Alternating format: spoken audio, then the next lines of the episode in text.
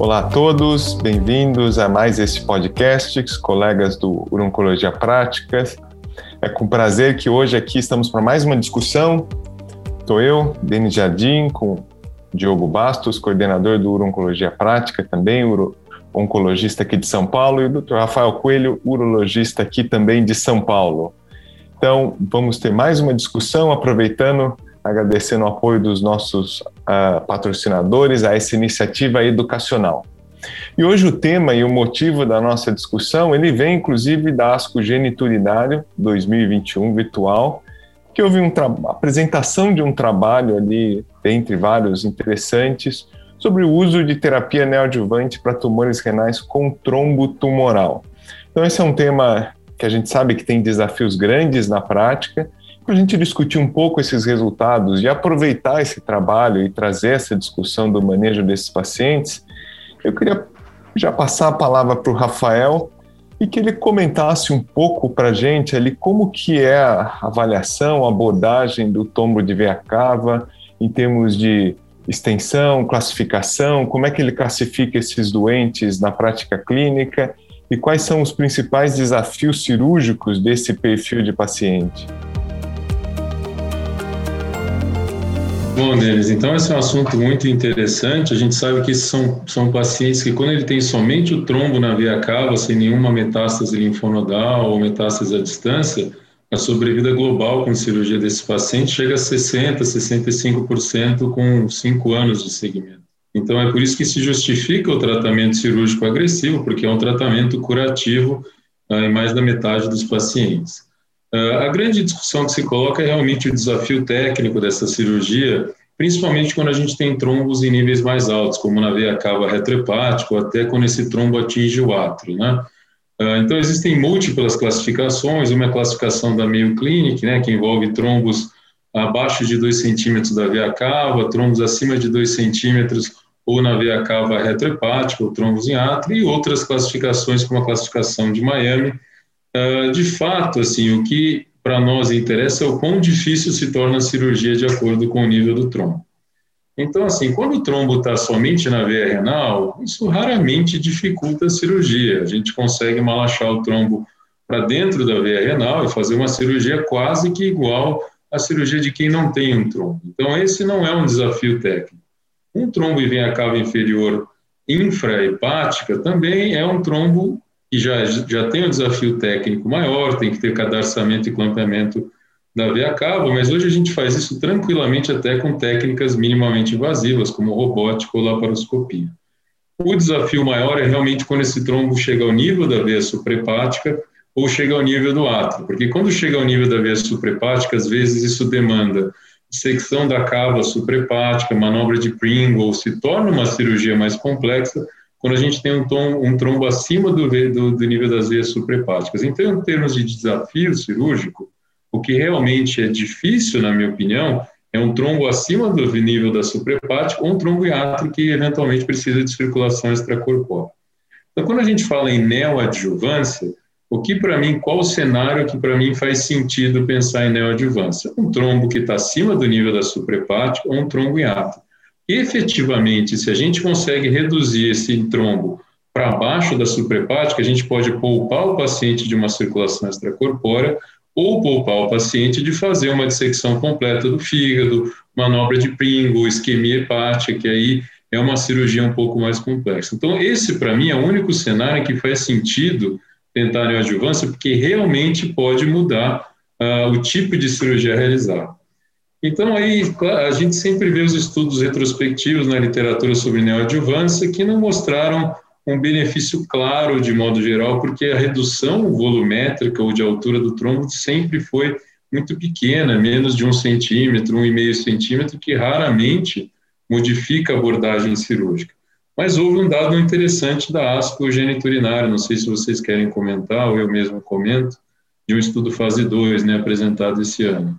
Rafael ilustrou muito bem o contexto, acho que o Diogo podia trazer a impressão dele desse estudo de fase 2, do Naxiva, né, do uso prospectivo do axitinib. Quais foram ali os resultados que chamaram a atenção, Diogo? Bom, então, é realmente um estudo muito é, interessante, mas um estudo preliminar, um estudo de fase 2, de braço único, Esse estudo é, é, foi um estudo de tratamento neoadjuvante com axitinib na dose habitual de 5mg de 12 em 12 horas por oito semanas. O paciente fazia um exame de imagem tanto pré quanto pós é, tratamento, ou seja, fazia no baseline uma ressonância e fazia é, uma semana depois que terminava o axitinib e antes da cirurgia uma outra ressonância. E o objetivo desse estudo era realmente avaliar se havia mudança no nível do trombo, de acordo com a classificação de, é, da clínica Mayo, como o Rafael colocou, e também se haveria mudança é, na, na, na, no approach cirúrgico e também taxa de resposta. Então, o estudo trouxe alguns dados interessantes. Acho que o primeiro foi que em torno de um quarto dos pacientes houve uma melhora do nível é, em que o trombo se encontrava. Outro dado interessante é que um, mais ou menos um terço dos pacientes houve mudança no approach cirúrgico, então esse é um dado interessante que depois o Rafael pode, pode comentar. A mediana de redução do, da altura do trombo foi de em torno de 20%. Tá? Então, que, enfim, dependendo da situação, pode ser, pode ser benéfica, e uma taxa de resposta global em torno de 60%, medida por RESIST. Esse estudo incluiu tanto pacientes M0, ou seja, que não tinham metástase à distância, só tinham tumor localmente avançado com trombo, mas também pacientes M1. O meu comentário aí, falando um pouco de aplicabilidade, né? Quando a gente fala em neoadjuvância, numa, numa situação M1, eu, eu, eu, enxergo que talvez assim, se for uma cirurgia complexa num paciente metastático, que talvez seja melhor entregar o melhor tratamento sistêmico e programar uma cirurgia de intervalo. E daí o melhor tratamento sistêmico não seria axitinib isolado, né? Então hoje a gente teria aí esquemas com alta taxa de resposta, utilizando imuno mais TKI. Né?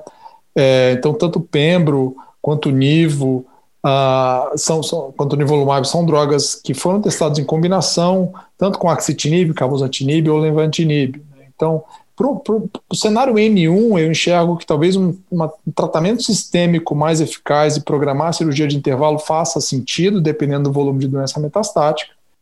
Mas eu acho que o, mais, o dado mais interessante e desafiador é no paciente M0, né, que foi em torno de 10 pacientes só nesse estudo. Então, no paciente M0, que ele vai para uma cirurgia com a intenção curativa, embora a gente saiba que esses tumores têm um risco alto de recorrência, eu acho que daí faz sentido em pacientes com trombo bem alto. É, me parece que o dado é relevante é, e pode mudar aí o tipo de cirurgia numa parcela razoável dos pacientes, às custas de um tratamento é, com uma duração relativamente curta, de oito semanas, e com toxicidade manejável. Legal, agora eu queria até devolver para o Rafael, que comentou muito bem, é, né? Então... O que eu achei do estudo? Então, dos 21 pacientes incluídos, seis responderam, né? Seis pacientes dos 21 tiveram alguma resposta. E esses seis pacientes, eles argumentam que nos seis houve benefício em termos de estratégia cirúrgica com a resposta ao tratamento. Bom, um dos pacientes tinha um trombo na veia renal. Como é que pode esse tratamento ter beneficiado em termos de abordagem cirúrgica, na minha opinião?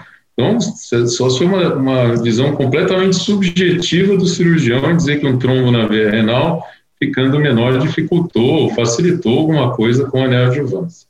Outro paciente, eles referem que a incisão foi menor. Dizer que por causa da neoadjuvância a incisão foi um pouco, um pouco menor do que eles achavam que iriam fazer se não tivesse feito a neoadjuvância, para mim, não é tornar o tratamento menos invasivo, né?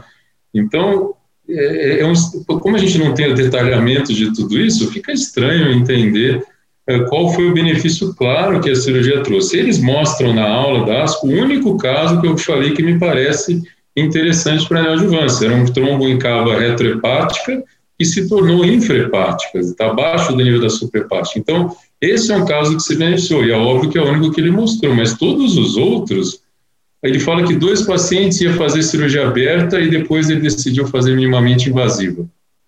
Também difícil de entender, assim, o que você faz na aberta dá para fazer minimamente invasiva, depende da, da habilidade do, do, cirurgião. Então, o dado em si é um tanto quanto subjetivo e não foi demonstrado isso na apresentação, para eu dizer, olha, uh, melhorou a cirurgia, porque são poucos os casos que eu acho que a cirurgia pode melhorar, que são essas situações que eu falei. Então, dizer que a incisão ficou menor por causa da axitinib me estranha dizer que isso é aceito como um endpoint positivo do estudo. A outra coisa é que quatro dos pacientes deixaram de ser candidatos à cirurgia uh, durante o tratamento. Então, aí a conclusão final do palestrante é maravilhoso porque a gente descobriu que esses doentes não iam se beneficiar da cirurgia. De onde ele tirou isso? E se a gente tivesse operado esse paciente, ele tivesse ficado livre de doença sem progressão enquanto ele fez a neoadjuvância, que é a preocupação de qualquer tratamento neoadjuvante, são os pacientes que progridem. Então, eu concordo que eventualmente você seleciona um paciente que ia progredir rapidamente não se beneficiasse do tratamento local, mas talvez esse paciente tivesse sido operado, ficado livre de doença sem progressão. Então, eu acho que é um estudo pequeno, 21 pacientes, a taxa de resposta não é fantástica, 6 de 21 pacientes. Eh, se você tirar os que ele falou, dois viraram cirurgia minimamente invasiva, um com trombo na veia renal e outro que a incisão ficou menor, me parece que um ou dois pacientes, um ou dois pacientes se beneficiaram da neoadjuvância com axitinib, que é exatamente a foto que ele mostra, aquele paciente que era um trombo uh, na suprahepática que se tornou abaixo do hepático. Então, é, a minha visão é, dos 21, parece que dois pacientes, no máximo, realmente se beneficiaram desse tratamento neoadjuvante. Talvez seja uma leitura muito pessimista do estudo, mas é em linha com tudo aquilo que foi demonstrado até hoje, porque esse estudo fase 2 não é diferente das outras séries que já tinham sido apresentadas na literatura. Só complementar, é, bom, eu concordo com o Rafael e acho que é por isso que eu acho que o importante é da gente discutir que talvez essa é uma abordagem que não tem dado em ganho sobre vida, que não tem dado de desfecho significativo, baseado em estudos pequenos, é, e que eu pessoalmente eu só consideraria numa situação de exceção num paciente com doença M0, que tem um tumor localmente avançado com um trombo alto, em que a cirurgia seria uma cirurgia muito complexa e que eventualmente um tratamento curto e bem tolerado poderia mudar isso de forma bem favorável. Né? Então, eu acho que, enfim, baseado enfim, na nossa discussão aqui, eu estou bem convencido é, que a gente não deve oferecer de rotina é, esse tipo de tratamento para pacientes com essas características, a menos que seja um paciente com doença M1. Né? No paciente com doença M1, eu acho que aí entra uma outra discussão é, em relação a, a sequenciamento aí de, de, terapia sistêmica com cirurgia de intervalo, cirurgia é, upfront e terapia sistêmica subsequente. Perfeito. Só para dar um pouco também da, da visão otimista, eu acho que como ficou de visão, a seleção do paciente é importante. E nesse estudo, ali, se a gente olha o que eles apresentaram individualmente os pacientes, tiveram dois pacientes com trombo nível 4, né, que seria talvez o pior cenário. E desses dois, os dois tiveram resposta. Um baixou para nível 2 e o outro para nível 3. Acho que pelo menos ali tem uma janela otimista que talvez para esse grupo nível 4 alguma estratégia uh, em comum acordo, numa reunião multidisciplinar, possa fazer sentido. Mas é claro, aí a gente, nesse estudo que parecia grande, a gente acabou ali com N de 2, né?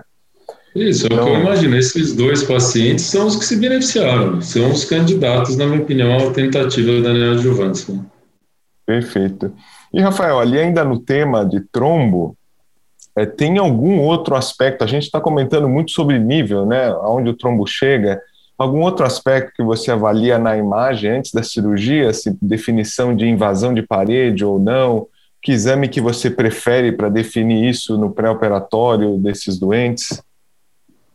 Então, isso é interessante, porque uma das coisas que mais se tenta prever é a invasão da parede da veia cava, que pode tornar a cirurgia mais desafiadora. Eventualmente, a gente acaba ressecando a cava, fazendo reconstrução com prótese. Então, muito se estuda, em termos de critérios de imagem, se existe ou não invasão da parede da veia cava. O melhor estudo é da Mayo Clinic, que foi um estudo que botou com alguns predisponentes, alguns fatores preditores de invasão da parede da veia cava, que é um diâmetro antero-posterior maior que 3 centímetros, é um preditor de, de, de, invasão da parede da veia cava.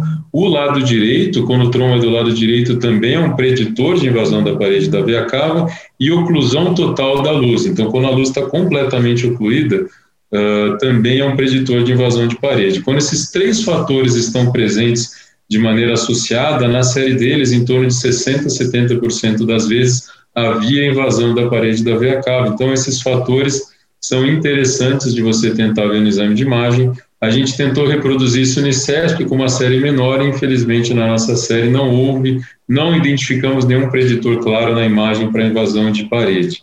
mas é uma das coisas que pode dificultar a cirurgia. Outros são grandes massas linfonodais, que é importante você identificar realmente no pré-operatório, que às vezes torna a massa linfonodal, muitas vezes é mais difícil a cirurgia da massa linfonodal do que do próprio trombo em si. E quando tem oclusão da suprahepática e Budd-Chiari, né, aí esses pacientes às vezes têm distúrbios de coagulação e eventualmente a cirurgia se torna mais complexa. Né? Perfeito. E só para clarificar, o exame de imagem tanto faz tomografia e ressonância? Eu, eu acho que hoje, assim, não tem mais aquela ideia de que a ressonância era superior na avaliação de trombo da veia renal. Uma tomografia com contraste bem feita é factível, mais fácil de ser feita e nos permite avaliar claramente uh, a extensão da cirurgia e programar a cirurgia de maneira adequada. Perfeito. Bom, então acho que a gente teve uma discussão bastante extensa sobre o tema, aproveitando esse trabalho ainda uh, puxando o gancho com asco geniturinário. Então, gostaria de agradecer ao Rafael, ao Diogo pela participação e a todos que seguem o Urologia Prática e que escutaram esse podcast. Convidar todos a acessar os demais temas de podcast, as nossas reuniões mensais multidisciplinares e também acessar o portal uroncologiapratica.com.br. Então nos vemos em um próximo encontro. Obrigado e até mais.